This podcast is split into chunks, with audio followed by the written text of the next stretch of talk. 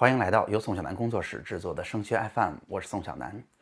那在五一长假结束之后，哈，各个学校都发布了当年强基计划的招生简章。在这个招生简章当中，包括了三部分内容，一个是啊强基计划的门槛儿，还包括了强基计划审核的所有流程，以及在志愿填报阶段这些通过的同学又是如何被录取的。所以今天的节目呀，我打算在第一时间为大家详细解读一下这些招生简章当中到底给我们透露出了哪些特别关键的信息。今天的节目也是三方面内容，第一个告诉大家明确强基计划的定位。啊，清楚他到底是招怎样的同学的，从而我们能知道我们到底适不适合参加。第二个显然就是啊，招生简章当中透露出了那么多招生的细节，这些细节到底哪些对我们是有优势的，哪些对我们来讲是限制，我逐个的给大家分析清楚。当然，第三个就是告诉大家到底哪些同学适合报，咱们又该怎么报。我们进入今天的内容。首先，咱们先来说说强基计划到底是什么哈？因为啊，往年大家知道，咱们这种招生形式通常啊，在这个时候叫做自主招生。那今年自主招生被取消了，取而代之的是强基计划。但事实上呢，自主招生和强基计划它的区别还是蛮大的。我把它的区别大致给大家说一说。首先，自主招生和强基计划面对的人群就很不同。强基计划面对的是什么呀？大家知道是不是？是面对国家基础学科。战略人才去储备这部分人才的这么一个招生方式，所以一般来讲，它面临的学校的数目也比较少。大家知道，自招的时候大概有八十多所，那强基呢只有三十多所。同时呢，它的专业也有所不同。原来在自主招生里边，每个学校都是拿出了好多好多专业来自主招生，然后强基计划呢，现在主要是文科和理科的基础学科，可以说这一部分学科。啊，特别热门的反而不是很常见，更多的是未来要做科研的，要踏踏实实做基础工作的。那同时啊，基于学校和专业，我们就能够看出，当年自主招生招的是什么样的人啊？招的是有学科特长、创新潜质的，对吧？就是啊，大学期待的，我能自己自主决定的那部分同学。然而，强基计划呢，其实是国家政策导向的，希望挖掘出这部分人才来，给他们配备相应的条件，促进他们的发展。这是啊这一部分的区别。第二就是自主招生和强基计划，他们同学们入围的门槛儿差别是很大的。自主招生当年主要是看什么呀？主要是看一定的奖项，对不对？虽然他也要大家的成绩，但是成绩满足一个基本要求之后，看的大家的是那些奖项。这也是为什么其实自主招生被关停了，原因是奖项里边的水分实在是太大了。那强基计划是怎么做的呀？大家能够看到招生简章里边也明确的写了，强基计划实际上还是以高考的成绩为主的，所以它最大限度的兼顾了公平的基础之上，给了学校筛选同学们的空间。那他们之间的第三大点不同，当然就是录取的方式。大家知道，自主招生当年是有一个单独的批次的，以及呢，它是在一批啊投档结果的基础之上去降分录取的，这是自主招生啊。当年自主招生是确定学校、确定专业，只要跟你过了，达到了分数线，你就必然能够得到。然而强基计划，它其实是在所有我们填报志愿之前去录取的，从这次的招生简章就可以看得出来。以及呢，它就像综招那样，是按照高考分数占一定的比例，以及咱们在学校的评价占一部分比例，算出这个分数来，从高到低排名，再逐个去满足的。所以啊，大家可以看出，其实强基计划和自主招生还是有蛮大的区别的。它针对的人群和针对的专业比自主招生都要小得多，可以说它就是为了那些啊国家的战略人才、基础学科的人才专门准备的。而且国家也说了，强基计划。会专门为这些同学去设计他未来啊这种培养的方式，包括了可能本硕博连读啊，出去读博士的优惠，以及包括留学奖学金的优势等等这一些啊导师制、小班制。当然，自主招生当年其实并没有专门为这部分的同学去设计怎样的教学上的资源。好了。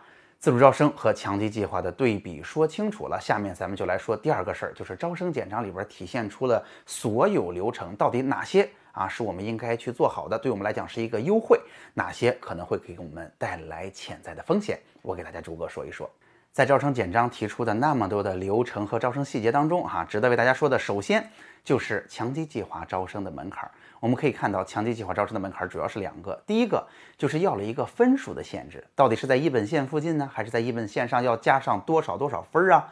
其实这是一个明确的要求。我们可以看到哈，呃，强基计划是非常看重高考分数的。如果最终只是用这个分数来做衡量的话，我相信有很多很多同学都是可以去报名强基计划的，我们都在这个范围之内，对不对？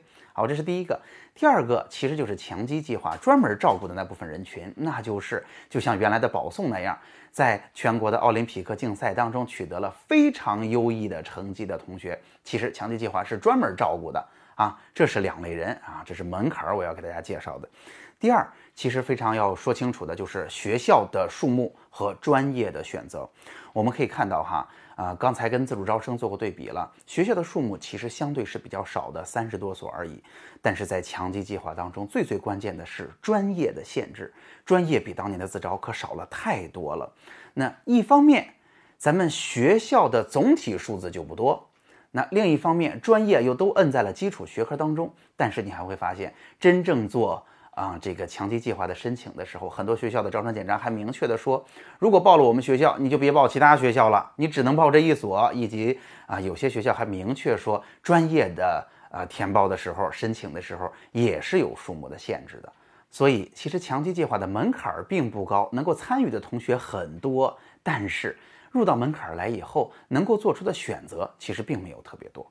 好，下面第三个要给大家说的就是，等到高考出成绩之后，每一个学校才会以高考成绩为一个基础，在这个基础之上，哈，根据自己当年强基计划的招生计划，以它的三倍或者四倍的量来发放复试的名单，啊，这个时候发放复试的名单，所以。现在其实我们很难知道，我们啊申请了强基计划，到底未来能不能去参加复试。然而，这个影响最大的因素，其实一方面是大家什么样的水平的同学报了，报的多不多；另一方面，它的核心是我们的高考成绩。这是第三、第四，就是复试。复试现在来看呢，其实学校还是以笔试加面试啊这样去进行的。我要提醒大家，因为强基计划是以高考成绩为基础的，所以它应该放在咱们出分之后进行。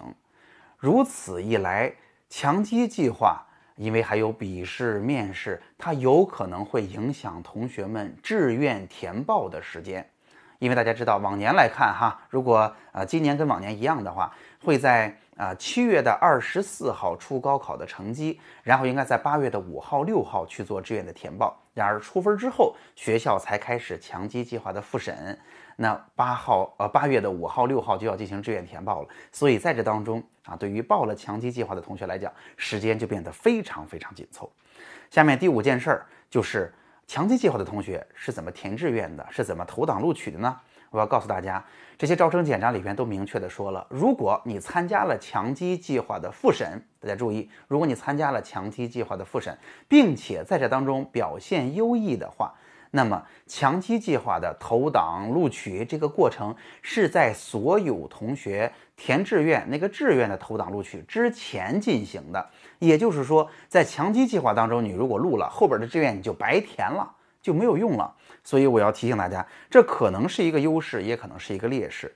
以及呢，我要告诉大家的是，刚才我是不是提过了，强基计划选专业的范围是比较有限的。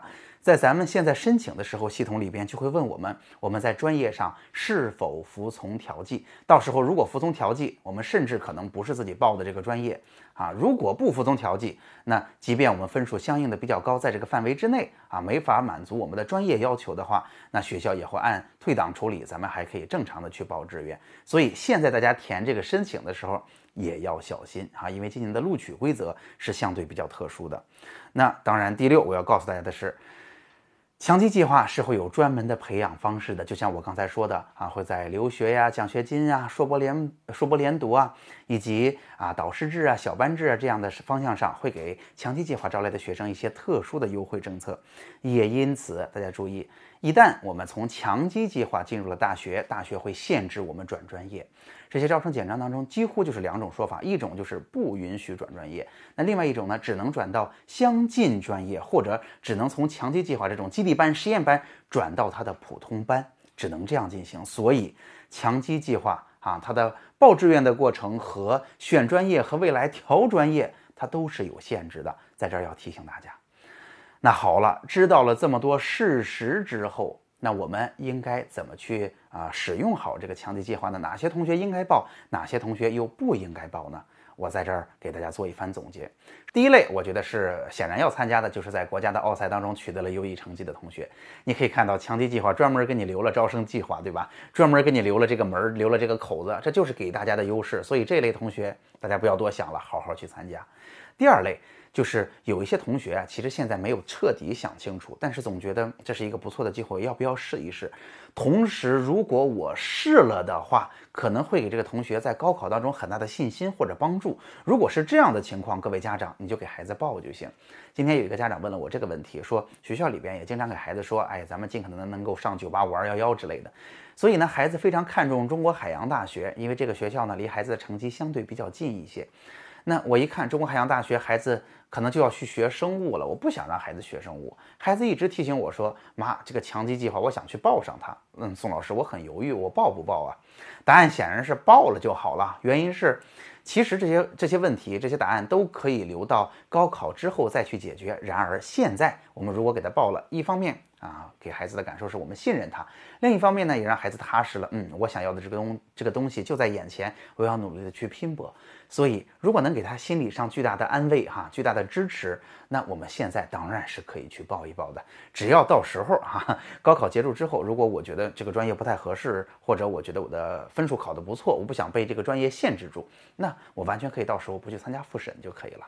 好，这是两类哈，比较容易说清楚。下面还有两类，就是我觉得直接针对招生简章来说的了。